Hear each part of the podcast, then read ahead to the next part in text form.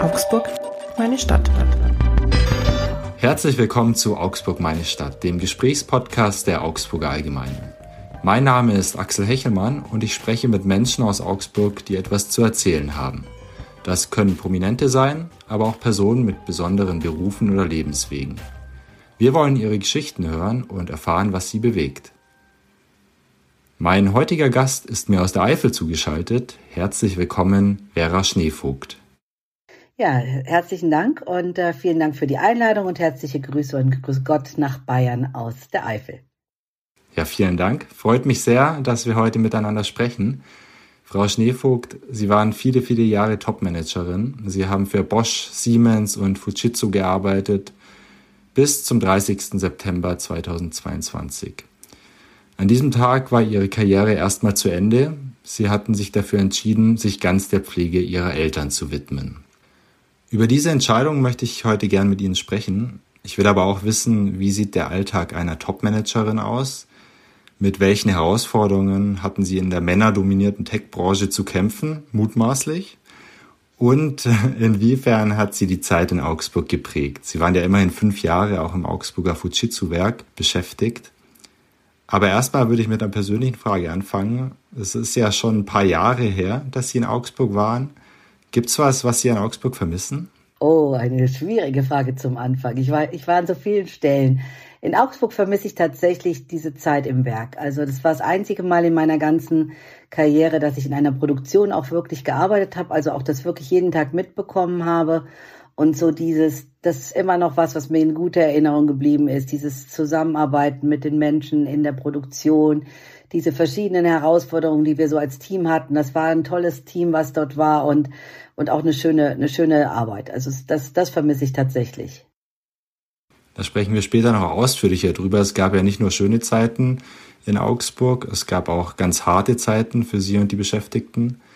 Ich möchte erst mit Ihnen auf Ihre lange und erfolgreiche Karriere blicken. Sie waren ja 38 Jahre Angestellte, 20 Jahre Managerin.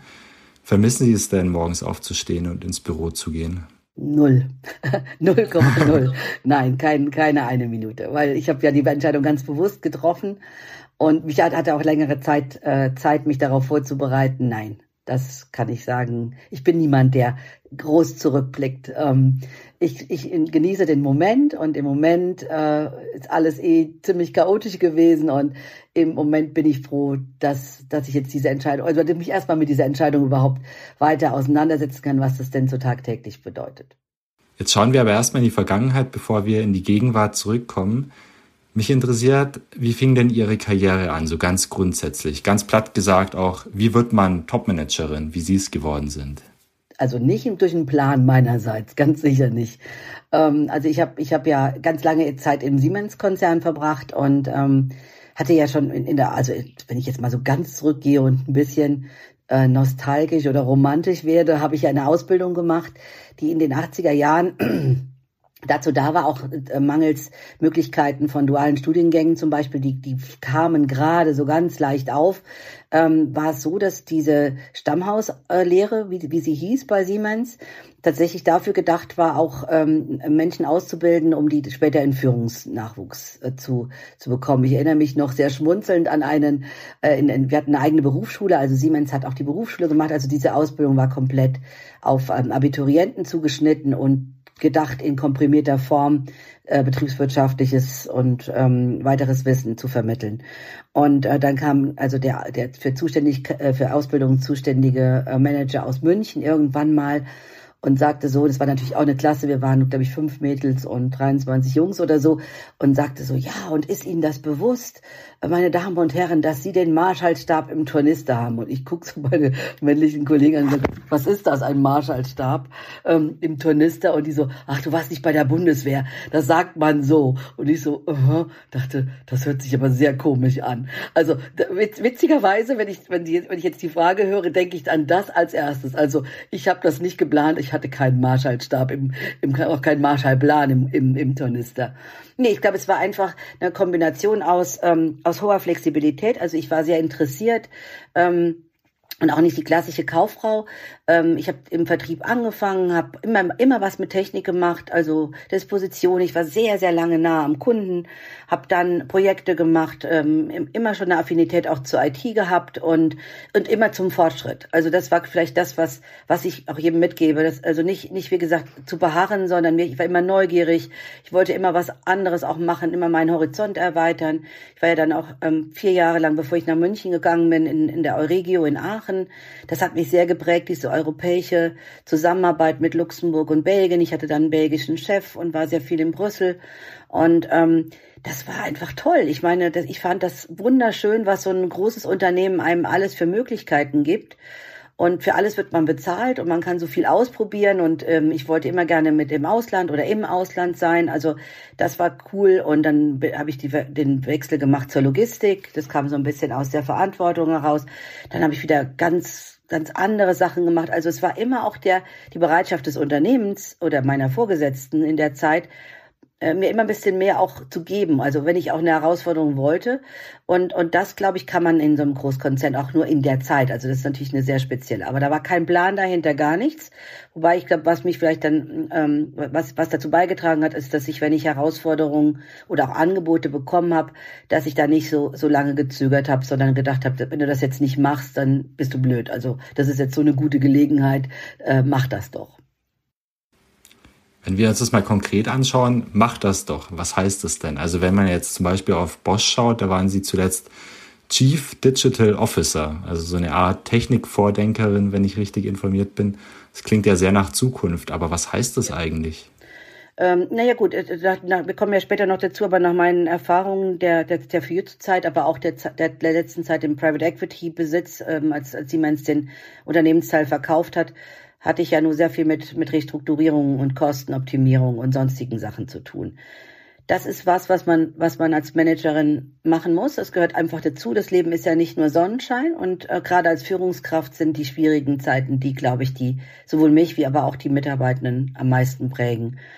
Und ähm, ehrlich gesagt habe ich gedacht, ich kann so nicht mein Berufsleben beenden, sondern ich muss, möchte gerne noch mal was machen, was erstens meine Erfahrungen gerecht ganzen Erfahrungen, die man dort hatte. Wir waren ja, das merkt man ja dann erst später, schon zu der Zeit so weit voraus, auch gedanklich. Also viele Dinge wie Robotics oder ne, unsere Versuche, den wir hatten mit KUKA zum Beispiel. Das sind ja Dinge, die, die, die, die, die weiß ich ja oder die habe ich auch ausprobiert in Teilen, dann Software einzusetzen in Industrieprozessen und solchen Dingen. Und ich fand die Gebäudetechnik halt insofern ganz spannend, weil mit Gebäude kann, kann auch ein nicht Fachmensch wie, mich, wie ich ähm, was anfangen und ähm, und dann eben zu sagen, kann ich das auch tatsächlich? Also ich wollte selbst auch was lernen.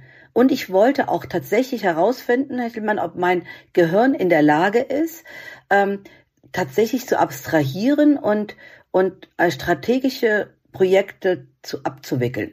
Ähm, warum mir das so wichtig war, glaube ich einfach, weil ich das Anfang, am Anfang meiner Karriere öfters gemacht habe und auch mich erinnert habe, dass ich daran Spaß hatte, aber nie mit dem konkreten Ziel, neue, ähm, neue Geschäftsmodelle, neue Produkte, neue Lösungen zu erarbeiten, sondern immer irgendwie aus anderen, aus anderen opportunistischen Gründen. Und, und jetzt eben ähm, hier zu überlegen, wie, wie, wie hält Software Einzug in Gebäudetechnik? Und wie hängt das alles zusammen. Aber natürlich auch äh, spannend, wie ist Digitalisierung jetzt auch im, im, im Kontext zu sehen als, als Führungskraft, ne? aber auch im, im Unternehmenskontext, was nützt einem, was äh, das, was bringt einem das. Aber dann auch zu sagen, wie stelle ich eigentlich ähm, ein System, was extrem langsam, sehr behäbig, ähm, ähm, äh, eher traditionell besetzt ist, um, um den Herausforderungen der Zukunft, nämlich dem Energiesparen, dem Klimaschutz, ähm, der, der, ähm, der Nutzung von Informationsdaten zu Sicherheitszwecken und anderen. Ich finde, das war so greifbar. Also das ist was, was, was mich einfach auch persönlich interessiert hat.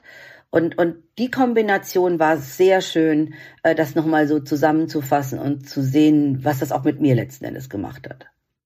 Also wenn ich das mal laienhaft zusammenfasse, dann haben Sie versucht, mit Digitalisierung das Leben oder das Arbeiten besser gesagt einfacher zu machen.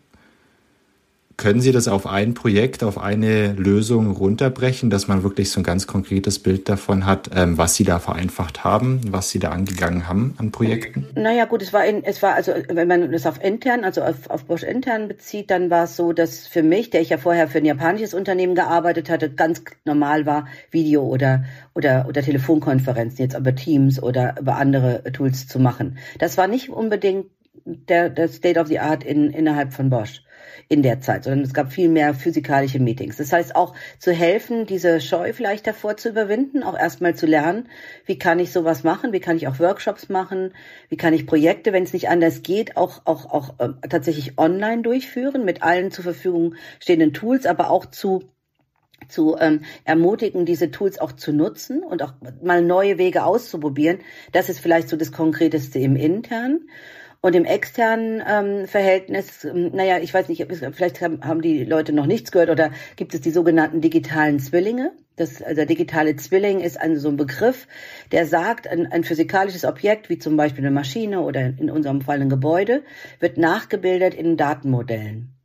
Und da habe ich ähm, äh, zusammengearbeitet mit unserem damals entstandenen Werk in Dresden, was Speicherchips her, her, ähm, her, herstellt. Und ähm, die haben tatsächlich das gesamte Gebäude digitalisiert. Also die haben alle baulichen Dinge, Veränderungen mit ihren Lieferanten, mit den Handwerkern zusammen, haben die abgebildet in, in, in, in, der, in der virtuellen Datenrealität. Und das fand ich super spannend. Also äh, und, und, und das halt ist, ist letzten Endes das, wo man in Zukunft sagt, und das hat man eben dann auch in der Pandemie besonders gemerkt, wenn plötzlich Menschen sich physikalisch nicht bewegen können, brauche ich ja eine Alternative. Ich kann ja nicht, also eine Inbetriebnahme einer Maschine, wo normalerweise ein Techniker aus Japan kommt, musste dann halt per oder Korea musste dann halt per Online gehen. Und dann, und dann nutzt man, und dann plötzlich fällt einem sofort ein, oh Gott, ja klar, gut, dass ich das jetzt habe. Ähm, und, und, äh, und, und da, und das fand ich sehr spannend, so einen digitalen, also diese ganze Entwicklung der digitalen Zwillinge, das mit zu begleiten. Wir profitieren natürlich jetzt auch von der Digitalisierung, dass wir uns hier unterhalten per Videotelefonat. Sie in der Eifel, ich am Bodensee heute ausnahmsweise. Sie haben es schon anklingen lassen gerade, äh, dass Sie diese Themen sehr stark interessiert haben, die Sie, denen Sie da konfrontiert waren. Ähm, was mochten Sie denn daran, Managerin zu sein? Waren das vor allem diese Themen oder gab es da ein ganzes, ähm, ganze Fülle an Gründen? Also ich, ich, ich glaube, was mir immer gut gefallen hat, ist mehr Generalistin zu sein als Spezialistin.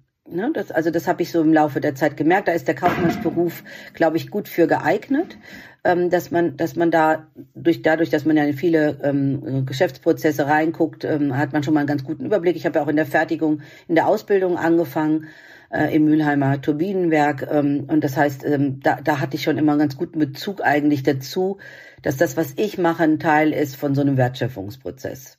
Aber mich hat nie jetzt nur die Produktion oder nur der Einkauf oder der Vertrieb interessiert, eigentlich immer die Gesamtzusammenhänge. Das halte ich für eine sehr wichtige Voraussetzung, ähm, um, um auch ähm, gute Entscheidungen treffen zu können, wenn man links und rechts und oben und unten weiß, was passiert.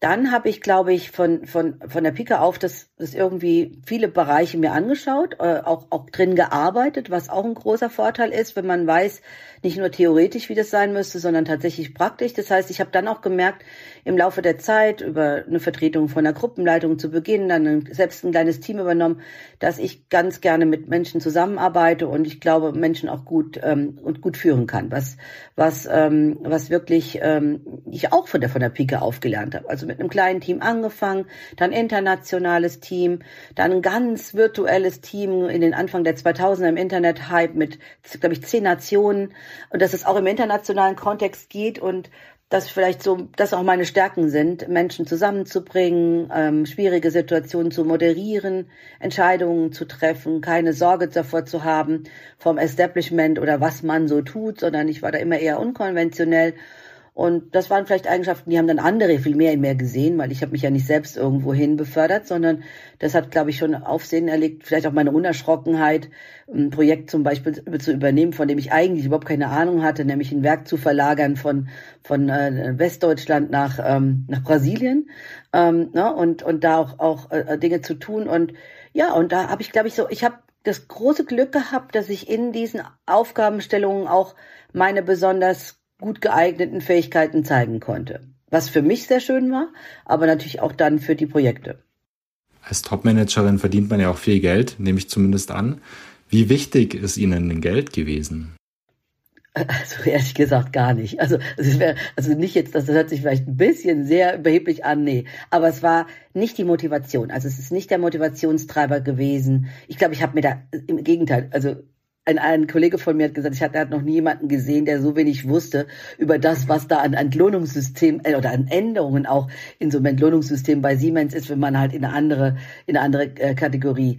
Ähm, also ich, ich wenn ich jetzt, ich werde ja oft auch gefragt, auch mein heutiges, meine heutige Entscheidung geht ja nur, weil ich einen Luxus habe. Nee, also erstens bin ich kein Luxusmensch, das schon mal gar nicht. Also Statussymbole finde ich eher amüsant, aber nicht wirklich, äh, wirklich wichtig. Sind sehr, Geld macht sehr frei, macht sehr eine hohe Bequemlichkeitsfaktor, will ich nicht unterscheiden, aber ich, ich glaube, und das weiß ich auch, und gerade einen Großteil meines Managerlebens habe ich sehr schwer gearbeitet für dieses Geld. Und das habe ich selbst verdient. Ich habe mir schon als junger Mensch überlegt, dass ich sparen muss, dass ich gerne auch eine gewisse Art von Altersvorsorge für mich selbst übernehmen muss. Ich kann das nicht dem Staat überlassen oder anderen, sondern ähm, wie will ich eigentlich auch äh, leben und alt werden? Und mir war immer klar, dass ich nicht bis zum gesetzlichen Rentenalter, das ja noch während meiner Berufszeit angehoben wurde, tatsächlich ähm, arbeiten möchte. Das heißt also, insofern hat Geld für mich bedeutet, dass es eine sehr gute Möglichkeit ist, diese Arbeit, die Entlohnung für diese Arbeit zu nutzen um mir für später ein gewisses Potenzial an Freiheit zu geben. Das drückt es, glaube ich, fast am besten aus. Und unterwegs, ähm, wie gesagt, war es, war es aber nichts, was für mich ein Anreizfaktor war, die eine oder andere äh, Entscheidung zu machen. Im Gegenteil, ich glaube, vielleicht weil ich nicht so sehr stark daran orientiert bin, konnte ich auch unbequemere äh, äh, Situation besser aushalten, weil ich nicht, da, weil ich nicht wollte, dass ich sage, ich mache das jetzt nur, damit die oder derjenige zufrieden ist und ich jetzt den nächsten Schritt machen kann. Unterscheidet das Sie so ein bisschen von vielen Männern, wenn ich so ganz platt fragen darf, ähm, denen es vielleicht manchmal um Geld geht? Das weiß ich nicht. Also sicherlich, ähm, gut, ich meine, ich habe jetzt fast überwiegend nur mit Männern zusammengearbeitet. Ich weiß gar nicht, ob das jetzt, ob ich das jetzt nur auf Männer einkreisen. Ich glaube, da kann man wirklich Menschen sagen, weil das ist ja auch immer die Frage, welche Motivation habe ich? Ich, ich meine, bei mir ist es so, ähm, dass ich ein sehr intrinsisch motivierter Mensch bin und, und auf die Äußerlichkeiten, also selbst mir ist war immer egal, was andere Leute sagen. Ne? Also ich glaube, das ist eher das. Also weniger dieses Geldthema ist ja auch eine Äußerlichkeit. Also mit Äußerlichkeiten, mir war auch immer wichtiger, mit Menschen zu tun zu haben als mit Sachen. Im Gegensatz zu meinem Mann kann ich mich sehr gut von Dingen trennen. Es gibt wenige Sachen, die sind aber haben einen persönlichen Bezug zu Menschen, die mir wichtig sind. Aber ähm, ich, ich, ich könnte auch, glaube ich, immer so in einem ja, ich meine, meine Mutter hat immer schon zu mir gesagt, ich habe so ein, so ein, so ein, so ein Wandererleben irgendwie in mir. Also, dass ich so lieber auf der Reise bin, als dass ich mich jetzt irgendwo festsetze und mein Haus, mein Auto, mein Boot, mein, ne, mein, sonst was irgendwie, das, das ist nicht so. Äh, die Wirtschaft und natürlich auch das Wirtschaftssystem, das sieht man ja jetzt auch, ähm, ist natürlich sehr stark kapitalistisch. Also es ist ausschließlich kapitalistisch. Und in der Zeit, wo ich ähm, für Private Equity gearbeitet habe, habe ich natürlich die absolute Reinform gesehen. Wie, wie diese Bankenverbindungen, die, ähm, die Investment, äh, das war für mich eine, also es war ein Schock und eine Erhellung gleichermaßen zu wirklich zu sehen, wie diese ganzen Finanzströme und global, wie das alles zusammenhängt. Und wir haben ja damals die Übernahme gehabt in der Finanz- und Wirtschaftskrise. Und ähm, gerade mit diesem Zusammenbruch von, von, von Finanzsystemen, es wäre jetzt gerade wieder die Kryptowährung als nächstes. Also das ist so, das ist so ganz, ganz ähm, bizarr, weil ich mich interessanterweise habe ich letztens drüber nachgedacht, nie von diesen Heilsversprechungen, man kann irgendwie viel Geld mit nichts verdienen. Dazu habe ich, glaube ich, zu fundamental einfach eine Kaufmannsausbildung gemacht. Da habe ich ein paar Mal drüber nachgedacht, ich kann diesen Versprechen bin ich nie erlegen. Da bin ich eher konservativ oder auch bequem ähm, und und äh, und und da, und das ist auch was, so so so eine Bodenständigkeit zu behalten, was was nicht immer gelingt, weil Macht natürlich auch sehr verleitet und einem andere Perspektiven gibt. Ähm, das ist mir aber, glaube ich, immer irgendwie eigen geblieben. Man hört bei Ihnen richtig die Leidenschaft raus fürs Fach, für den Beruf. eher weniger fürs Geld. Ähm, trotzdem gab es ja schwierige Momente. Sie haben gesagt, Sie waren eher so auf Wanderschaft immer. Sie waren auch auf Wanderschaft in Augsburg, fünf Jahre. Und da gab es ja einen ganz schweren Moment, Ende Oktober 2018. 26. Oktober, um genau zu sein. Ich glaube, ich werde diesen Tag nie vergessen, ja. Freitag. Und für mich äh, ein Freitag, der zwei mal 13 heißt. Also es war ein Freitag 13 mal zwei. Ähm, nämlich da wurde eben tatsächlich der, den Mitarbeitern mitgeteilt, dass ähm, der Studitzu-Standort geschlossen werden soll. Ähm, dass es eben ähm, auf Geheiß von Japan und aufgrund der Situation im Wettbewerb in der IT-Branche ähm, dazu kommt. Und ähm, der war in, insofern ähm, besonders hart für mich, weil ähm, es erstens mal so viele Menschen betroffen hat und es ist ein großer Unterschied, ob, ob man dann äh, wirklich, ob ich dann bevor den Menschen stehe und jedem in die Augen gucken kann und das habe ich ja in der Früh, in der Mittags- und in der Nachtschicht gemacht, weil ich wollte unbedingt gerne jedem das selbst persönlich sagen, also die, die da waren, ne? und und auch dazu stehen, weil ich finde, auch das ist also das ist für mich ganz wichtig, weil ich bin für diese Menschen verantwortlich gewesen und dann ist es ja nicht so, als wäre das jetzt ganz plötzlich vom Himmel gefallen. Wir hatten ja viele, viele Gespräche vorab, auch mit dem Betriebs Betriebsrat, viel Diskussion. Es gab viele verschiedene Möglichkeiten und Modelle. Ähm, und ähm, am Ende war es irgendwie auch für mich so klar, vielleicht das war nochmal anders als, der, als die Situation ein paar Jahre vorher in Paderborn, wo ja schon eine Standortschließung war, ähm, des Entwicklungsstandortes, dass es hier erstens um die Produktion geht, also so wirklich meine ganz stille heimliche Leidenschaft wo ich dann einfach so merke, das sind eine andere Art von Menschen auch, mit denen ich jetzt zu tun hatte. Und auch die gibt es dann wirklich viele Möglichkeiten alternativ für diese Menschen. Aber es war, glaube ich, auch in diesem Moment oder vielleicht auch ein paar Tage vorher für mich klar, dass es mein persönliches Ende bedeutet. Und ähm, ich habe sehr viel Zeit verbracht und sehr viel in Diskussionen, auch, auch viel mit den Leuten gekämpft, haben viele Ideen entwickelt was man machen konnte. Dass es nicht so bleiben konnte, glaube ich, war allen klar. Das ist, das ist keine Frage. Aber zwischen dem Extrem der Weiterführung, wie es ist, und der Schließung, finde ich, liegen halt viele Facetten. Und, und das hat's, das war, das war vielleicht auch nochmal so ein Moment, wo, wo ich gemerkt habe, ja, ich muss das machen, wie das für mich richtig und wichtig ist. Und, und da, glaube ich, war ich also mir sind wirklich die Tränen gekommen. Das war einer der wenigen Momente, ähm, dass ich wirklich auch richtig traurig war, dass es jetzt, dass es jetzt so war. Aber ähm, das gehört dazu. Also es war, es war halt auch ein, ein, eine wichtige Erfahrung, ne, zu sagen, ich, äh, ich, stelle mich auch dieser, dieser Diskussion und dieser dieser Diskussion sowohl im internen Verhältnis mit meinen Managerkollegen als auch den Mitarbeitern oder den Gewerkschaften, Betriebsrat, Landesregierung, alles was dann danach so kam, das war nicht, das war aber alles, das war, das ist, das ist wieder Business gewesen. Nee, dieser Moment auf dieser Bühne in der Frühschicht, fast noch mehr in der Nachtschicht oder in dem, in dem, äh, in der, in der, in der Mittags, weil man da noch viel näher zusammen war. Dieser ganze Tag war ein höchst, war einer wahrscheinlich der emotionalsten Tage in meiner, meiner äh, Karriere. Was man jetzt vielleicht dazu sagen muss, das ist ja nicht eine kleine Firma gewesen. Es waren da, wenn ich recht informiert bin, 1500 Mitarbeiter, 350 Leiharbeiter und Sie stehen da auf dieser Bühne und verkünden solche Nachrichten. Ich denke jeden, jeden, tatsächlich jeden 26. Oktober daran. Also es hat sich tief eingebrannt. Ich weiß, ich habe dann, äh, bin dann nach Hause gefahren, erst spät in der Nacht und ähm, und meine Freundin war zu Besuch und am nächsten Tag sind wir, haben wir einen Waldspaziergang gemacht, einfach mal was anderes auch zu sehen. Und ich weiß, und wir haben einen Hund und, äh, und der hat das auch gemerkt, dass ich so, dass ich so traurig war. Und deswegen dieser ganze, ich habe das auch, habe auch gedacht, das ist ein wichtiger Moment, den kann ich nicht jetzt einfach so vorbeigehen lassen und so sagen, naja, ist halt Business, machen wir halt irgendwie so weiter. Nee, es hatte mit mir auch ganz persönlich was zu tun. Wie sehr waren Sie da mit sich selbst beschäftigt? Also haben Sie sich Gedanken gemacht, okay, wie geht's mit mir weiter? Oder lag da eher der Fokus Ihrer Gedanken darauf, wie geht's mit den vielen Mitarbeiterinnen und Mitarbeitern?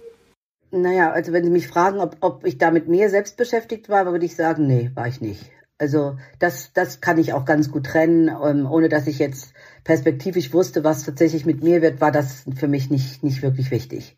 Bin ich auch sehr oft gefragt worden von Journalistinnen, in der Zeit, ähm, nee, da, daran habe ich nicht gedacht, sondern ähm, natürlich habe ich in den Vorbereitungen, ähm, ich, äh, also das ging ja über ein halbes bis ein Jahr vorher, ähm, überlegt, wo ist für mich so eine Grenze, ne? also wo ist so eine rote Linie äh, die ist für mich jetzt in, in meiner Rolle oder auch als Person gilt nicht zu überschreiten. Aber das war, glaube ich, abgehakt in, in dem Moment, sondern da ging es jetzt tatsächlich nur darum, was heißt das jetzt genau und wie, ähm, wie unterstütze ich ähm, äh, das und, und, und da war es mir auch am allerwichtigsten, ähm, die Kontakte sofort zu nutzen, die ich ha selbst hatte mit der Arbeitsagentur in Augsburg, aber auch mit vielen Unternehmen und dass wir das auch eben öffentlich gemacht haben. Dadurch kam natürlich auch eine hohe Resonanz und dass irgendwie ähm, klar wird, ähm, dass es für möglichst viele Menschen, die das wollen, perspektivisch auch eine Alternative gibt.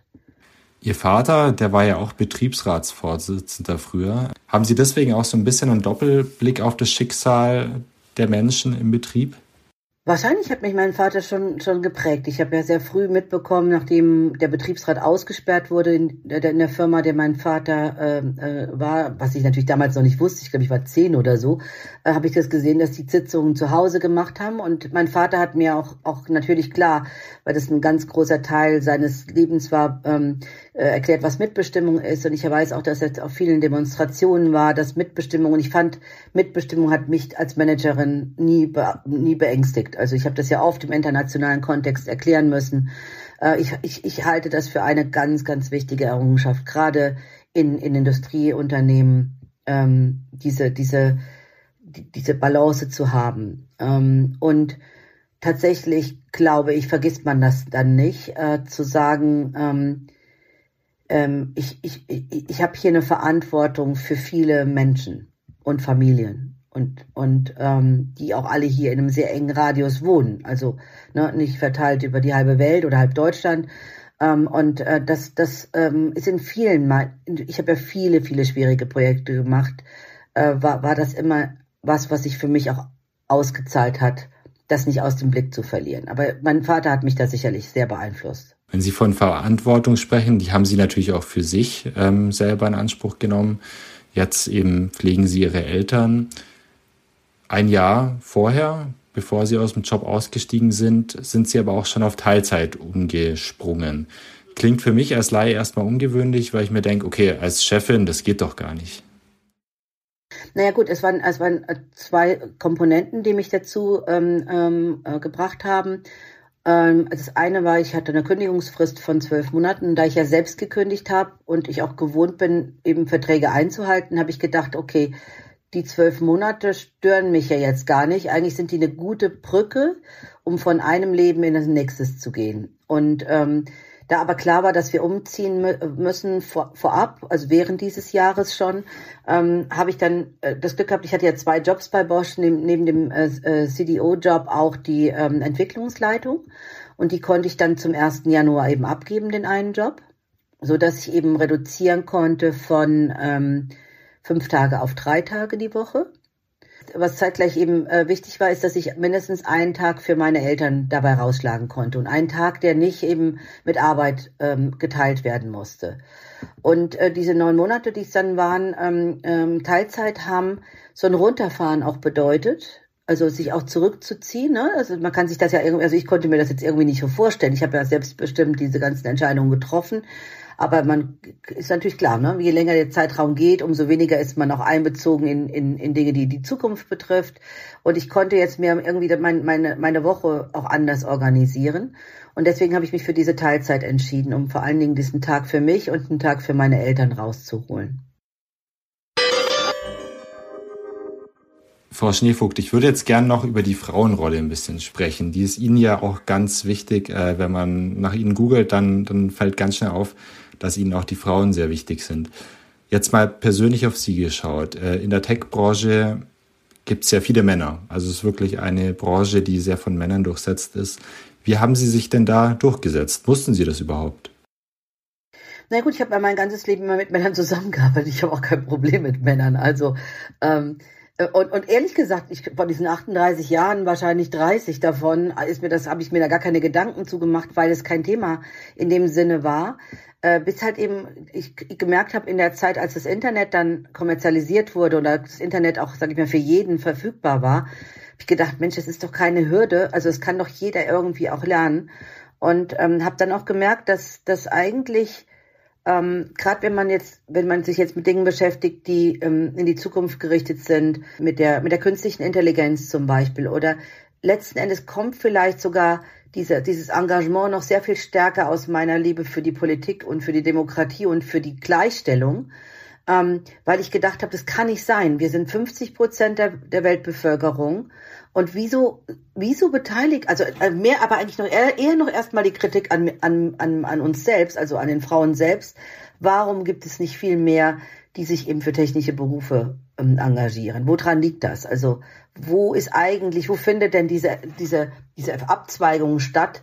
Ich gehe jetzt in mehr äh, klassische Frauenberufe oder in, in, in Männerberufe. Ähm, warum ist das so? Also sehr früh auch zu gucken in, in dem Leben und auch in meinem Bekannten- und Freundeskreis Werbung zu machen dafür, ne, sich also auch schon in der Schule. Ich dann auch selbst in meine eigene Schulzeit gedacht. Wir waren ja nur Mädchen, die letzte Mädchenklasse in einem Mädchengymnasium, das später dann gemischt war. Nach uns der Jahrgang hatte einen Physikleistungskurs, einen Mathematikleistungskurs und einen Chemieleistungskurs und bei uns gab es noch gerade, glaube ich, einen Biologieleistungskurs und der Rest wurde vernachlässigt. Und ehrlich gesagt, zurückblickend dachte ich, ich glaube, ich wäre gar nicht so schlecht gewesen in Mathematik und Physik, wenn ich mehr auch animiert worden wäre, was man damit machen kann. Und ähm, und deswegen ist mir das so wichtig. Und ich glaube, dass man nur mit der Gleichstellung, also nicht nur bei, bei, bei dem Geschlecht, aber auch bei anderen Dingen, diese Form von Diversifikation und Diversität braucht es, um gute Softwareprodukte zu entwickeln. Weil dann bin ich in einer sehr virtuellen Welt. Und wenn ich die nicht füttere mit der Vielfalt, bilde ich exakt die gleiche Konformität, die analoge Konformität bilde ich dann einfach nur im Netz nach. Und das wollte ich auf gar keinen Fall. Wenn ich da ein Beispiel rausgreifen kann, Sie korrigieren mich, wenn das nicht ganz zutrifft. Wikipedia ist ja zum Beispiel so ein Fall, dass das sehr stark gefüttert wird von Männern und deswegen auch sehr die männliche Sichtweise darstellt. Lässt sich dieses Beispiel auch übertragen auf ein konkretes Beispiel aus der Wirtschaft? Naja, klar, natürlich. Ich bin ja als Managerin trotzdem, wenn ich eine Familie habe, ein Teil einer Familie. Und ich finde die Rollendefinition oder auch die Absprachen, die in einer Partnerschaft oder in einer Familie finden, sind sehr oft ähm, sehr geprägt aus der Vergangenheit, nämlich der Mann geht arbeiten und die Frau kümmert sich um die Elternzeit, ähm, äh, wenn die Kinder da sind oder eben auch um die Pflegezeit, wenn die Eltern, äh, ihre eigenen Eltern äh, pflegebedürftig sind. Warum ist das eigentlich so? Also warum, warum kann man nicht sagen, es ist halt Arbeitskräfte, das sind nicht jetzt Männer oder Frauen. Und in dem Moment, wo ich das erstmal ähm, sozialisiere und sage, es betrifft alle, und jede Familie und jedes Paar trifft natürlich die für sich ähm, äh, guten oder, oder, oder angenehme Entscheidungen, ähm, dann ist das auch in, in der Diskussion, die ich hatte mit meinen männlichen Kollegen, gucken sie betroffen nach unten, wenn ich sage, ja, wir sind doch alle alt, wir sind alle in derselben äh, Kategorie und wir selbst werden ja auch alt und es hat ja auch was mit dem eigenen Älterwerden zu tun. Und bitte, das hat doch nichts mit euren Frauen zu tun. Also ne, bei uns ist es so, mein Mann hat ja die ganze Zeit vorher sich darum gekümmert. Also bei mir war ja auch ein Teil der Entscheidung, ich entlasse jetzt meinen Partner und wir machen das jetzt in, in, in der Form zusammen. Dahinter guckt gar niemand, sondern das sind diese Stereotypen, die schon belegt sind. Und jetzt übertragen wir das mal eben in, in, in Softwareentwicklung. Und wenn die, das ist wirklich so, das, was passiert, diese Stereotypen werden dann einfach übertragen. Und ich finde, dass das eine sehr viel mehr gesellschaftliche und auch eine, eine betriebswirtschaftliche und volkswirtschaftliche Diskussion ist, diese, diese, diese, diese Systeme viel flexibler und fluider machen zu können, dass Menschen viel mehr Wahl haben und nicht so stark geprägt sind durch, durch die Stereotype von sehr männlichen Alpha-Tieren, ähm, die, die, die dieses System für sich optimiert haben und das ist auch der Grund, warum es ja so schwer ist für, für, für äh, das zu, weil man gibt ja gern, gern, äh, nicht gerne was ab, was man selbst kreiert hat, sondern dass man eben an allen Stellen dieser gesellschaftlichen Herausforderungen daran arbeitet, möglichst gleichgestellt und gleichberechtigt zu, zu agieren. Fällt Ihnen eine Anekdote ein von so einer Situation, wo es wirklich mal schwierig war für Sie, wo Sie auf ganz arge männliche Stereotype getroffen sind? Naja, ganz oft, wenn ich mit so mit, also wenn ich die einzige Frau war und wir sind auf Konferenzen gewesen und dann waren da so zwei, ich bin ja noch nur 1,60 groß und dann so zwei Meter Männer äh, daneben und dass jeder, äh, dass die gesagt haben, also, also quasi mit dem Blick und auch mit ersten Kommentaren gedacht haben, ich bin die Assistentin. Und dass es immer so ein peinlicher Moment, für mich immer ein amüsanter Moment äh, war, dass sie dann gesagt, nee, nee, das ist hier unsere Chefin, das ist die, die die Entscheidungen hat. Ne? Oder im, im, äh, Arbeit, äh, im, Arbeitgeber, ähm, äh, im Arbeitgeberverband habe ich ja auch, äh, als ich bei Fujitsu in Augsburg war, äh, unsere Firma repräsentiert und dann war ich die einzige, einzige weibliche Vertreterin auf der Arbeitgeberseite und alle waren irgendwie ganz... Ähm, ganz, ganz irritiert, dass ich nicht irgendeine Assistentin oder, oder sowas war. Und, und dann musste, das war eine Veranstaltung, die dann auch mit Partnern war, äh, das Ganze auch Frau, von Frauenprogramm in Partnerprogramm geändert werden, weil mein Mann der derjenige war, der, äh, der dann der Partner war. Äh, und, ähm, und dieses Ganze war so grotesk und bizarr hat übrigens auch am Bodensee stattgefunden, dass ich, äh, dass ich gedacht habe, ich kann damit ganz gut umgehen, weil ich das natürlich über Jahre ähm, irgendwie bewusst oder unbewusst mitbekommen habe. Aber es ist ja bizarr und es ist ja eigentlich auch super peinlich. Wenn Sie jetzt von Ihrem Mann sprechen, Ihr Mann Thomas, der ist ja ein Unternehmenscoach, wenn ich richtig informiert bin, und war früher auch Siemens-Manager, richtig? Genau. Und mit ihm sprechen Sie auch viel über Frauenrolle, Frauenthemen, in Anführungszeichen. Ja, also gut, wir haben, wir haben da Gott sei Dank das große Glück, dass wir beide, ich würde mal sagen, uns sehr, also ich würde uns beide als sehr gleichgestellt. Wir haben unterschiedliche Fähigkeiten und unterschiedliche Dinge, die wir auch in unserem Leben ähm, als Familie oder so auch, auch machen, schon immer. Ähm, und ich habe auch, Thomas ist immer mitgegangen, auch zu Veranstaltungen. Bei mir war das immer wichtig, auch seine Meinung zu sehen und auch jemanden kritischen Menschen zu haben, der auch nochmal diese diese ähm, Situation, also gerade natürlich auch als Coach ähm, von Frauen, ähm, was ist denn da von Haus gemacht und was ist mehr geprägt ähm, aus den aus den Zwängen oder aus den aus dem aus den Regeln, die irgendwie herrschen.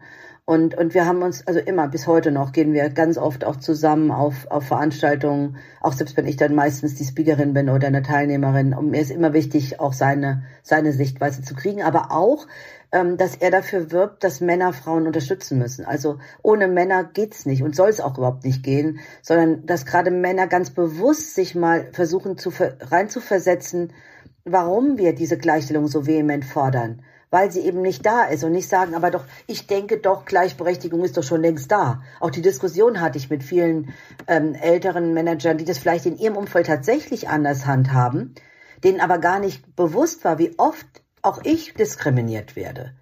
Und dass man über diese Geschichten ausspricht und dass man das auch aus der männlichen Sicht heraus hinterfragt und auch den Mut macht, den, den männlichen Kollegen, die vielleicht in einem anderen System groß geworden sind, sagen, du kannst dich jederzeit eigentlich ändern oder auch Stopp sagen und dir selbst nochmal einen Blick darauf geben, bist du wirklich, wie tolerant bist du, wie offen bist du für, für, für diverse Teams, ähm, wie, welche, welche, welche Macht und welche Möglichkeiten hast du auch als Mann in einer verantwortungsvollen Aufgabe, das, das, zu, das zu tun?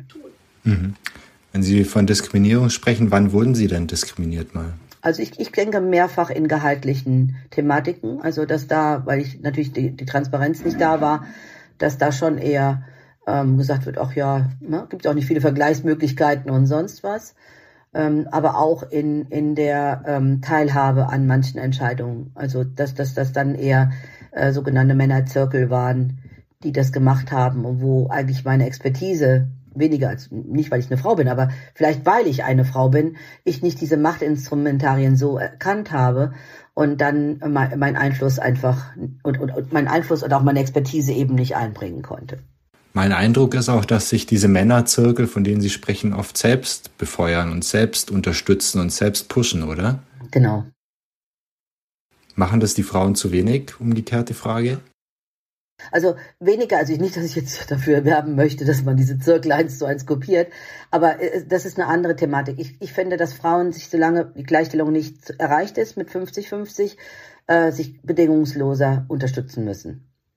Auch wenn ich jetzt sage, ich mag vielleicht die ein oder andere nicht so gerne, darum geht's nicht. Es geht darum, dass wir, wenn wir nicht wirklich die gleichen äh, äh, Unterstützungsmethodiken haben, dass wir sagen, du bist dafür die besser geeignete. Ich empfehle die kann, als Kandidatin für irgendeinen Job, wenn ich gefragt werde oder für, einen, für eine Podiumsdiskussion oder für ein Interview jemanden gleichwertiges oder jemand, der vielleicht noch nicht so in der Öffentlichkeit drinsteckt, das ist extrem wichtig. Und das ist lange Zeit, ist das nicht passiert. Vielleicht auch aus falscher Bescheidenheit oder so, ne? Sondern dass diese Öffentlichkeitsarbeit und sich auch zu positionieren, sich ein, sich aber auch mit, mit, mit, ähm, mit einer Meinung zu etablieren, halte ich für extrem wichtig. weil Frauen oft unterschätzen, wie viel sie zu sagen haben und wie wichtig das ist, auch dass das gehört wird. Eine ganz äh, platte Frage noch, was können Sie eigentlich besser als männliche Kollegen, Frau Schneevogt? Oh Gott, ich war, ich glaube, ich habe mich da irgendwie nie richtig verglichen mit mit männlich. Ich glaube, ich also dieses empathische Führen ist, glaube ich, schon schon eine Sache, die die die die ich also die ich die ich mir immer zu eigen gemacht habe und viele Sachen waren da war es viel wichtiger, dass ich mich in die Menschen einfühlen konnte oder in die Situation einfühlen konnte, als dass ich jetzt hier harte Fakten ähm, und ich kann ich kann viel weniger alles versachlichen was ich als Vorteil empfinde. Natürlich kann ich mich hinter Reports oder Kennzahlen und ne, und kann ich klar musste ich auch lernen, dass das wichtig ist, aber ich habe ein gutes Gespür für Situationen, auch wie sich Dinge entwickeln und habe ganz oft schon sehr frühzeitig, viel frühzeitiger als meine Kollegen erkannt, dass da Sachen sich zuspitzen oder veränderungswichtig, also Veränderungen wichtig werden, dass, dass es im Hintergrund Dinge gibt, auch, auch Politik natürlich, das habe ich auch durch meinen Vater mitbekommen, wenn sich da so Sachen, so, so, so andere Allianzen bilden, dass das, das, mein Gespür war immer untrüglich. Und viel besser als mein Verstand oft. Aber es ist ja schön, wenn sich solche Stärken ergänzen in einem Unternehmen. Haben Sie zuletzt noch einen Rat an Frauen? Äh, ich habe mal ein Video von Ihnen gesehen, da haben Sie von einem Worst-Case bis Best-Case-Plan für Frauen gesprochen. Vielleicht können Sie sich erinnern. Ja, genau. Also äh, ja, natürlich. Und es ist ja immer wichtig. Also ich finde, wichtig ist, dass man das nicht so hinplätschern lässt, sondern dass man für sich selbst, und das ist total individuell und da gibt es auch überhaupt nichts Gutes oder Schlechtes, äh, für sich selbst sagt, was möchte ich denn eigentlich und was bin ich bereit zu, zu tun ähm, was bin ich auch bereit nicht zu tun und was als ganzheitliches. Also es fängt bei der Partnerwahl natürlich an, dass ich mir also auch keine Entscheidung einfach nur leicht mache, weil sie, weil sie so, so konventionell ist, sondern dass ich sage, ich, ist, ist, bin ich, was, was ist mir meine Ausbildung, wie wichtig ist mir meine Ausbildung, daraus was zu machen, wie organisiere ich mein, mein Alltag, sind mir Kinder wichtig oder nicht. Das sind ja ganz viele Einzelentscheidungen, die man als Paar auch treffen muss. Die kann man gar nicht alleine. Ne? Und, ähm, und sich dann aber nicht zu verstecken oder zu sagen, ja, ne, ähm, das geht ja jetzt dann nicht, sondern auch nicht zu viel auf einmal zu wollen, sondern eher auch so einen Plan. Und das, glaube ich, meinte ich mit diesem Worst Case und Best Case. Wenn, im, Im besten Fall, wie verläuft das? Und im schlechtesten Fall verläuft es. Und meistens liegt die Wahrheit in der Mitte. Meistens ist es ja weder das eine noch das andere. Ähm, und sich dann auch Allianzen zu suchen, frühzeitig Netzwerke zu bilden, Menschen zu suchen, die einen ähm, mit Rat und Tat unterstützen können, dass man nicht alles alleine machen muss.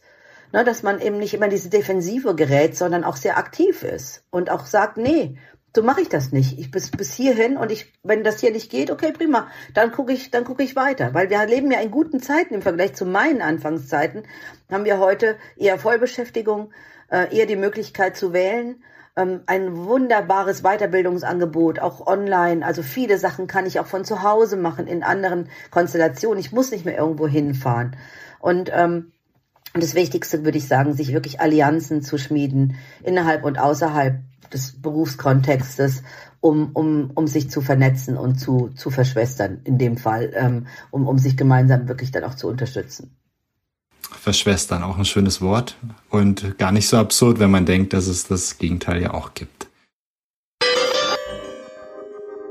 Frau Schneevogt, wir wollen jetzt noch über Ihr ganz neues Kapitel Ihres Lebens sprechen. Sie haben sich ja dafür entschieden, Ihre Eltern zu pflegen. Hatten wir anfangs schon angedeutet im Gespräch. Auch die Eltern Ihres Mannes, die auch Unterstützung brauchen. Jetzt knapp zwei Monate später war es die richtige Entscheidung? Absolut.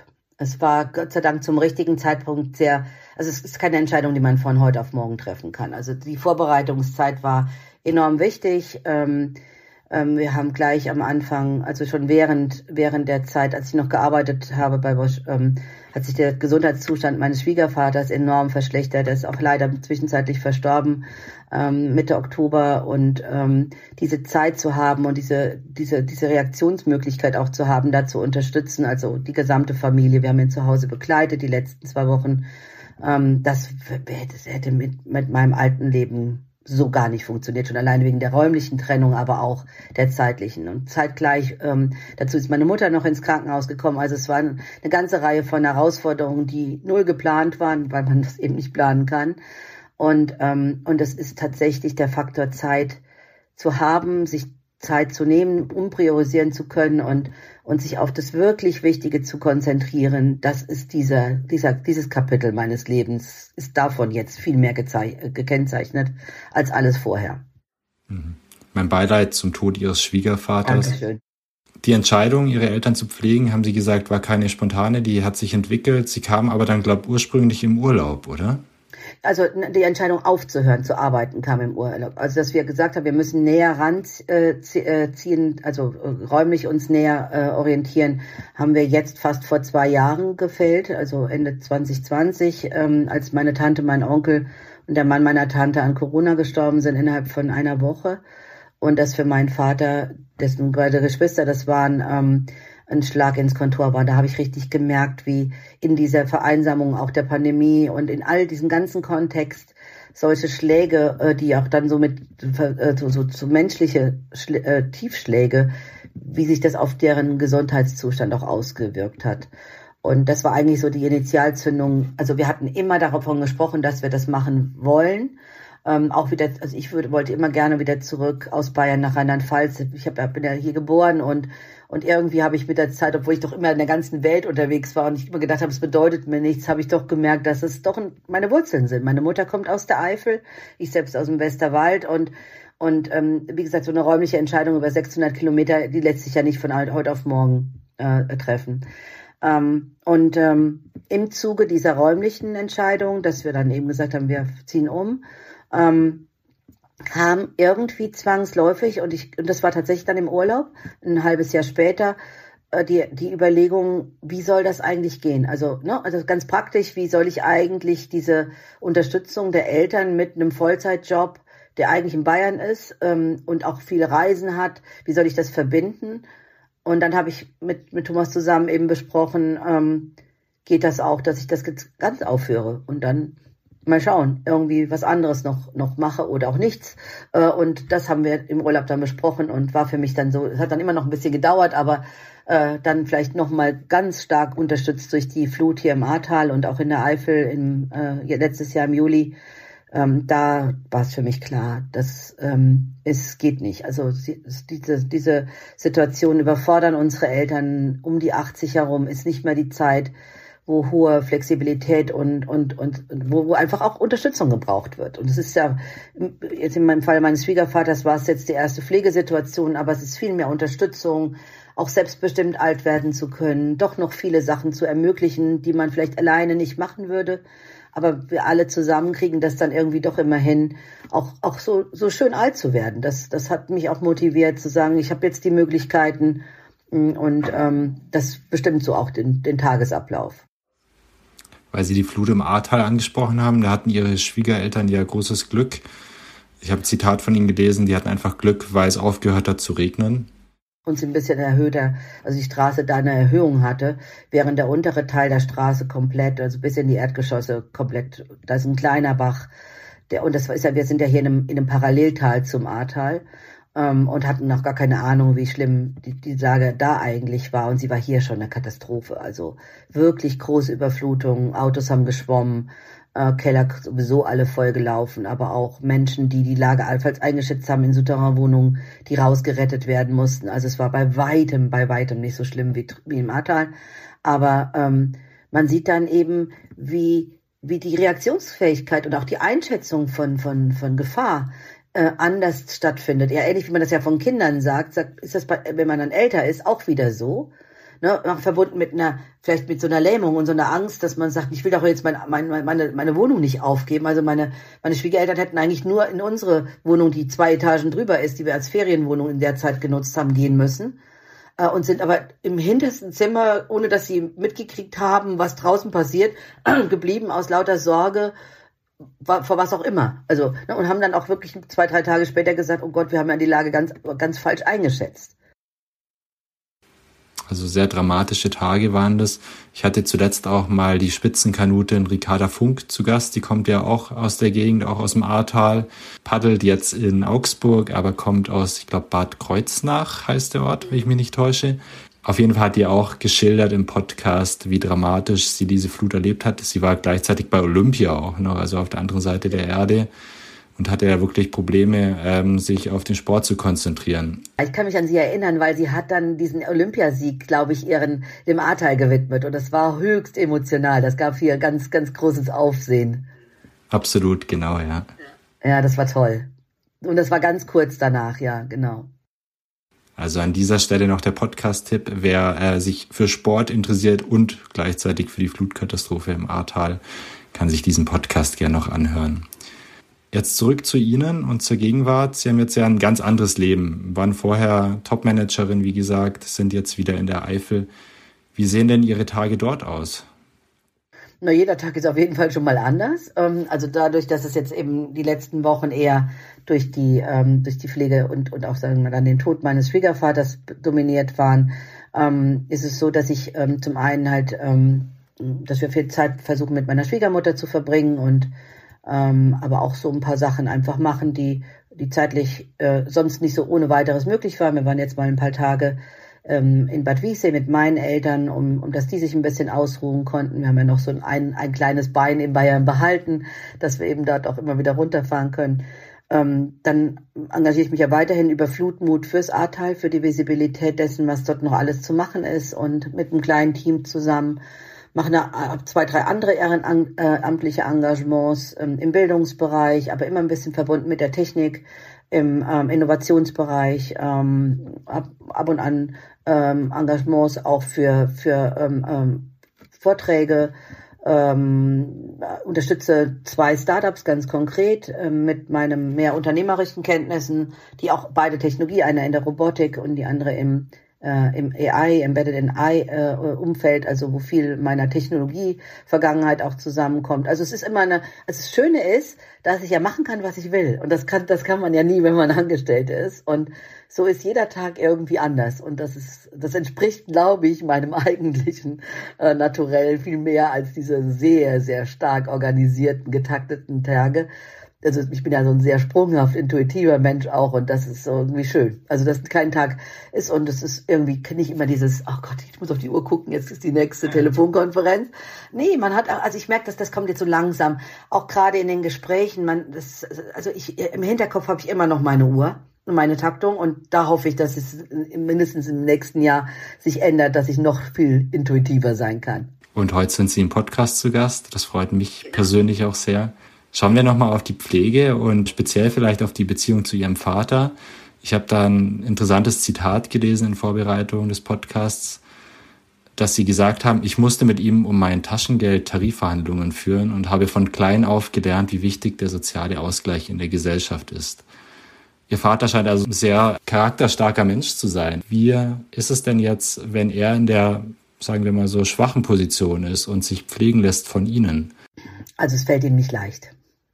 Ne, also es fällt mir, glaube ich, leichter als ihm. Dieser Stolz, äh, alles auch selbst gemacht zu haben und die Generation, die ja alle, alle unsere Eltern sind ja im Krieg oder am Rande des Kriegsbeginns geboren, meine Mutter noch kurz davor, ähm, alle anderen im Krieg. Ich, ich habe den Eindruck, und das ist auch was, was wir viel besprechen und mit dem wir uns auch viel befassen, dass diese Generation nochmal eine ganz besondere ist. Meine Schwiegermutter ist ja geflüchtet und ich merke so bei meinem Vater, der wirklich im Krieg geboren ist, aber vier Jahre bei Kriegsende. Ähm, ich glaube, dass dieses, ich muss das selbst können und ich muss das, mach das alles selbst, ist, ist schon auch sehr stark, natürlich auch in seiner Rolle als Politiker und langjähriger Experte für alles Mögliche. Ähm, äh, dieses Charakterstarke trifft es vielleicht am, am stärksten. Und ich glaube, was, was er jetzt lernt und sich viel schwerer tut als meine Mutter beispielsweise, ist äh, Hilfe auch anzunehmen und zu sagen, ich muss nicht alles alleine machen, ich kann das unterstützen lassen. das ist, fällt ihm schon lange schwer und, und, und es wird ein bisschen besser, aber äh, es macht es natürlich auch leichter, wenn ich regelmäßig da bin. Ne? Also ich war gestern wieder den ganzen Nachmittag da und dann hat man doch, also es ist anders als auf die Entfernung am Telefon, ne? Damit, damit dann keiner stören oder man hat ja so viel anderes. Ich glaube, er muss auch erst lernen, dass es jetzt eben nichts anderes Wichtiges gibt als er oder meine Familie oder unsere Familien ähm, und dass das auch für uns ganz normal ist äh, sich da eben zu engagieren. Aber es fällt eben nicht leicht. Da gibt es ja auch eine Anekdote mit einem Radiator und einem Dachboden. Was war denn da los? Naja, mein Vater hat eine neue Hüfte bekommen. Das erste Mal äh, im April diesen Jahres. Das erste Mal überhaupt, dass er irgendwie eine größere Operation hatte. Und ähm, ich war mit meiner Mutter irgendwo unterwegs und kam wieder und auf einmal war stand da ein Radiator, weil es gibt jetzt die Energiekrise und das ist natürlich alles auch so Themen, die mit der Generation eine andere Schärfe haben große Sorge davon zu erfrieren oder, oder was auch immer da hochkommt. Und wir hatten über den Radiator gesprochen und ich kenne diese Radiatoren, die sind über 40 Jahre alt und haben gesagt, nee, die, die tun wir jetzt entsorgen und ich besorge dir einen neuen. Und wir kamen zurück und plötzlich steht dieser Radiator da. Und das war nicht sehr lange nach seiner Reha. Und dann sage ich, wo kommt der denn her? Ja, ich war eben auf dem Speicher und habe den mal runtergeholt. Und ich habe hab ihn dann schon so diese Treppe runterpurzeln sehen und gesagt, Papa, also bitte, deine Hüfte ist wertvoller als dieser Radiator. Was, was, was ist das? Und das meine ich. Ne? Das ist dann so eine Eingebung, aber ich kann das doch alles selbst. Und äh, ja, und solche Sachen haben wir mal des Öfteren. Ob Bäume schneiden, ne, das kann man ja mit 83 gut machen. Nee, kann man nicht. Also man kann sich auch da Hilfe ähm, äh, ähm, äh, geben lassen. Aber das sind so Situationen, die manchmal lustig sind, aber immer so einen halben Beigeschmack auch haben von, von ja, Risiko. Aber das ist, gehört natürlich auch zum selbstbestimmten Leben dazu. Ne? Jetzt würde ich noch ganz gern kurz auf den Aspekt Pflege und Politik schauen mit Ihnen. Sie warnen ja davor, die Herausforderungen zu unterschätzen, was die pflegenden Angehörigen alles leisten in ihrem Leben und ähm, dass denen zu wenig Unterstützung zuteil wird. Ich habe die Zahl von Ihnen aus einem Blogbeitrag, dass 48 Prozent der Pflegen berichten, dass sie mindestens einmal auch diskriminiert wurden am Arbeitsplatz. Das Thema scheint Ihnen wichtig zu sein, oder? Ja, ja, es ist, also es ist also sehr zu meiner eigenen Überraschung, aber es zeigt auch, wie blind äh, man auf manchen Flecken ist. Äh, ist äh, hat ja diese Reaktion darauf, äh, auf, mein, auf mein, meine Verkündigung, dass ich das jetzt eben mache, äh, ja auch einen sehr starken politischen Nachhall gehabt. Also viele, viele Schwachstellen oder viele Dinge, die, die nicht gut laufen, äh, von Scham dafür, dass ich nicht sagen möchte bei meinem Arbeitgeber, dass ich äh, mich kümmere. Ähm, und ich halte das halt volkswirtschaftlich für eine große Gefahr, wenn wir eine äh, Gesellschaft, meine Generation, die in den nächsten mindestens mal zehn Jahren mit 45 Prozent der heute arbeitende Bevölkerung in Pension gehen oder in Rente, ähm, was, wie soll denn da die Lösung aussehen, wenn das jetzt schon so ist? Ne? Und äh, ich glaube, dass wir einfach über an, ganz andere Konzepte nachdenken sollen. Und das soll nicht die Politik über die Köpfe machen, sondern mit den Unternehmen, mit den, mit den Verbänden, mit den Betroffenen auch andere Formen, also das einfach mal aus, dem, aus dieser Tabuzone rauszuholen und zu sagen, das ist ein Thema. Hat jetzt schon angefangen, also habe ich gemerkt, ähm, äh, natürlich, äh, es sprengt ja alle Kapazitäten der Krankenhäuser, aller Kapazitäten der, der Altenheime ohne eine Pandemie oder ohne eine verschärfte Situation schon. Und, äh, und dann muss ich mich auch mit diesem Älterwerden, ob jetzt Wohnmodelle, wie, wie unterstützt die Gemeinschaft sich eigentlich gegenseitig? Wie kann ich auch aus dieser Kraft und aus dieser Erfahrung de, meiner Generation zum Beispiel einen, einen Mehrwert für die jüngere Generation erzielen? Wie kann ich junge Familien entlasten? Das ist ja ein Gemeinschaftsprojekt. Und wenn das nicht als Gemeinschaftsprojekt auch ganz prominent ähm, äh, dargestellt wird für die nächsten 10, 20 Jahre als Thema, was wir als Gesellschaft tragen wollen, dann sehe ich da schwarz. Frau Schneevogt, wir wollen auch noch kurz über Augsburg sprechen. Sie waren ja fünf Jahre da am Fujitsu-Standort und wir beginnen diese Augsburg-Runde immer mit einer kurzen Fragerunde. Ich würde Sie also bitten, sich für einen der jeweiligen Begriffe zu entscheiden, die ich jetzt gleich vorlese. Kaffee oder Tee? Kaffee. Eifel oder Alpen? Eifel. Teamplayerin oder Einzelkämpferin? Teamplayerin. Kuhsee oder Müllberg? Ähm, Kuhsee? Ich glaube, alle Gäste entscheiden sich immer für Kuhsee. Frühaufsteherin oder Nachteule? Frühaufsteherin. Stadtmarkt oder Citygalerie? Stadtmarkt. Geplant oder spontan? Spontan. Karnevalsnauzen, ich hoffe, ich habe das richtig gegoogelt, oder Zwetschgendatschi? Ähm, Pflaumenkuchen, glaube ich. Diplomatische Antwort. Urlaub mit dem Auto oder mit dem Flugzeug? Mit dem Auto. Komödie oder Krimi? Komödie. Hund oder Katze? Hund. Und wir haben einen wundervollen Hund. Einen Rhodesian Ridgeback. Ah ja, okay. Der ist auch in der Eifel mit dabei. Ja, natürlich. Der begleitet uns. Der ist in Bayern aufgewachsen und jetzt in die Eifel mitgezogen. Die gute Erziehung in Bayern genossen und jetzt äh, lebt er sein Leben in der Eifel. Genau. Wenn wir zu Augsburg kommen, wann waren Sie denn zuletzt hier? Mm, das ist, glaube ich, schon eine ganze Zeit lang her. Ich weiß es gar nicht mehr so. Ich glaube, es ist zwei Jahre, also vor der Pandemie zumindest, kurz davor.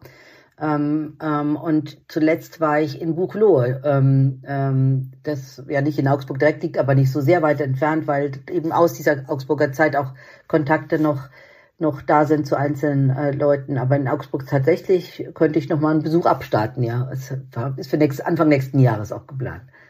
Sie sind jederzeit gern eingeladen, auch bei uns in der Redaktion natürlich vorbeizuschauen. Sehr gerne haben auch noch Connections zu Augsburg, äh, unter anderem zur Oberbürgermeisterin, oder? Genau, also Eva Weber habe ich kennengelernt eben als die Wirtschaftsdozentin. Die wurde gerade Wirtschaftsreferentin, als ich ähm, in Augsburg angefangen habe. Und ich erinnere mich sehr gut daran, dass sie und der damalige Oberbürgermeister mich eingeladen haben und fand das ganz toll. Das ist mir noch nie, nie vorher passiert, dass ich gedacht habe, so, ah, ich werde jetzt ja eingeladen und war mir vielleicht auch gar nicht so richtig der Rolle bewusst, die ich als äh, Leiterin von, von dem Standort dort auch habe und ähm, habe ein sehr nettes erstes Gespräch geführt und habe auch bin dann sehr dankbar gewesen, wenn man ja neu in so eine Stadt kommt. In, ähm, und äh, Bayerisch-Schwaben ist ja schon was Besonderes im Vergleich zu anderen, dass man irgendwie auch so, so, so, so einen Zugang offeriert bekommt. Ähm, wer ist jetzt wer, wer ist wichtig, was, was, wo, wo, wo äh, engagiert man sich? Und ich habe ähm, mit Eva ähm, mittlerweile sind wir per Du und, und haben viele Höhen und Tiefen in dieser Zeit natürlich erlebt und habe in ihr aber immer jemanden kennengelernt. Ähm, ich war gar nicht mehr da, als sie Oberbürgermeisterin wurde, aber für mich war das irgendwie ganz wundervoll klar, dass sie das hoffentlich mal irgendwann werden würde. Ein, einen sehr offenen und wirtschaftspolitisch sehr kompetenten Menschen kennengelernt, die auch keine Angst hatte vor schlechten Nachrichten, sondern wir haben sehr oft Dinge halt auch ähm, im Vertrauen besprechen können. Ähm, und ich glaube, es ist gerade wichtig für eine Region und auch eine Stadt wie Augsburg, die ja auch so ähm, schon sehr viele Erfahrungen mit Krisen und sowas hatte, dass man eben äh, sich auf den äh, jeweiligen Partner in beide Richtungen verlassen kann. Und das kann ich bei ihr tatsächlich sagen. Wie sieht es denn aus, wenn Eva Weber und Vera Schneevogt sich treffen, um vertrauliche Sachen zu besprechen? naja, heute, heute weiß ich nicht, heute würden wir einen Kaffee wahrscheinlich miteinander zusammen trinken naja, wir haben telefoniert oder aber auch uns dann im Rathaus getroffen ähm, oder aber auch in, im, im Kontext mit anderen Leuten noch zusammen oder am Rande von von anderen äh, äh, nee, jetzt nicht sehr konspirativ, also schon ganz normal eigentlich, aber eben so nicht, dass man in der Öffentlichkeit äh, darüber spricht. Okay, also nicht in der Tiefgarage getroffen. Nee, das machen Frauen nicht. okay eher in irgendeinem Café, weil Frauen ratschen ja eh gerne. Also von daher wird es gar nicht auffallen, was für ein Thema man hätte. Okay. Eva Weber war übrigens auch im Podcast zu Gast. Letztes Jahr mal, auch da noch eine Hörtipp-Empfehlung. Das Gespräch hat meine Kollegin Ida König geführt mit ihr. Frau Schneevogt, wenn Sie jetzt auf Augsburg schauen mit einem weniger professionellen Blick, was hat Ihnen denn an der Stadt gefallen? Was mochten Sie hier? Also ich, ich war ja war ja sehr lange beruflich in München und hatte mich mit Augsburg immer nur so im, im Kontext mal mit Kollegen, mit Siemens hatte da auch eine Niederlassung, aber ich hatte eigentlich, also wir haben einen guten Freund ähm, in Augsburg gehabt, äh, der ist leider auch zwischenzeitlich an Krebs verstorben und ähm, da hatte ich eine, eine sehr intensive Beziehung zu ihm, weil wir haben ihn auch begleitet, ähm, der mit Leib und Seele Augsburger war und wir hatten auch bei Siemens einen Betriebsratsvorsitzenden, der Augsburg Augsburger war. Und dadurch war Augsburg immer irgendwie präsent, ohne dass ich da jemals wirklich längere Zeit verbracht habe. Und was ich, was ich überhaupt nicht wusste, ist, wie tief geschichtlich verwoben Augsburg ist. Und ich weiß, ich habe am Anfang eine Stadtführung gemacht, ähm, wo es eben um die Fugger-Rolle der Fugger ging, aber auch, dass Mozart eben dort so präsent war. Ähm, die Fuggerei hat mich total beeindruckt. Ähm, sowas weitblickendes und vernünftiges in der Zeit sich zu überlegen, ähm, wie die Verbindung zum Beispiel der Fugger zum Hause Medici war, wie einflussreich diese Familie in, in einer Zeit war, wo man heute die Silicon Valley Tech-Milliardäre vergleichen kann mit der, mit der Anzahl auch des Vermögens, die da waren, aber auch, dass Martin Luther dort inhaftiert war. Also es waren ganz viele Sachen, den Augsburger Frieden, das Friedensfest, das ich jetzt nur kannte aus, der, aus dem Geschichtsunterricht, aber welche Rolle äh, Augsburg in der Geschichte eingenommen hat und als eigentlich kleine Stadt, mal abgesehen von meinem wundervollen Erinnerung des Augsburger Puppenkiste, ähm, die ich wirklich jede, jede, jede neue Sequenz im Fernsehen habe ich als Kind verfolgt. Ähm, das fand ich einfach absolut spannend ähm, für so eine doch etwas kleinere Stadt. Ähm, aber welche zentrale Bedeutung sie hat, das hat mich sehr beeindruckt. Also man hört raus, die tragen Augsburg schon noch so ein bisschen im Herzen. Auf jeden Fall. Nee, ich habe auch Freunde noch dort in der Gegend ähm, und, ähm, und, und lese die Augsburger Allgemeine eigentlich doch immer wieder mal regelmäßig, um zu gucken, was es denn da so Neues gibt. Und es kommt doch auch immer wieder irgendwie jemand äh, äh um die Ecke, den man da wieder trifft und die, die oder die ich aus der Zeit in Augsburg äh, kenne. Nee, da sind auch ein paar äh, Bekanntschaften und Freundschaften sind auch tatsächlich daraus entstanden. Frau Schneevogt, wir kommen zum Ende. Ich würde Ihnen gerne noch eine Frage stellen und ich weiß nicht, ob sie besonders leicht oder besonders schwer zu beantworten ist. Aber was wünschen Sie sich für die Zukunft? Also ich wünsche mir jetzt gerade nach den letzten Wochen noch ein bisschen mehr qualitativ schöne Zeit mit den Eltern, ähm, zu erleben, wie schnell das anders sein kann ähm, aber auch ähm, ja, dass ich, dass ich irgendwie ähm, in, in diesem neuen Abschnitt des Lebens, dass ich das wirklich gut zu nutzen weiß und gut zu, zu, zu, zu schätzen weiß, dass ich, dass wir selbst alle gesund bleiben und fit. Ähm, und ähm, das ist es eigentlich schon, weil alles andere ergibt sich dann sowieso irgendwie. Also ne, viele, viele Karma-Punkte äh, kommen ja irgendwie oder Karma äh, äh, kommen ja irgendwie ganz unvermittelt. Ähm, nee, aber dass diese, dieser, also der Faktor oder die, wie wichtig Zeit ist und wie wenig man aufschieben sollte, habe ich jetzt gerade jüngst in den letzten Wochen wieder erlebt. Und ähm, das möchte ich mir doch tief im Herzen halten, das nicht zu vergessen und das auch in, in, in diese nächsten Wochen, Monate, Jahre einzubringen. Ein sehr schönes Schlusswort. Vera Schneevogt, vielen Dank. Wir haben kennengelernt eine ehemalige Topmanagerin, einen Familienmenschen, eine Kämpferin für Gleichberechtigung, einen Puppenkiste-Fan, äh, jemanden, der auch nach Augsburg ein bisschen im Herzen trägt. Vielen Dank, dass Sie da waren. Ja, vielen Dank nochmal für die Einladung und für das schöne Gespräch. Und schöne Grüße, herzliche Grüße nach Augsburg. Sehr gerne. Ich hoffe, wir sehen uns auch bei Gelegenheit mal persönlich. Vielleicht gibt es in ein, zwei, drei Jahren mal einen Nachfolgepodcast zu diesem hier, um zu schauen, wie Sie sich denn im neuen Leben eingerichtet haben. Sehr gerne, vielen Dank.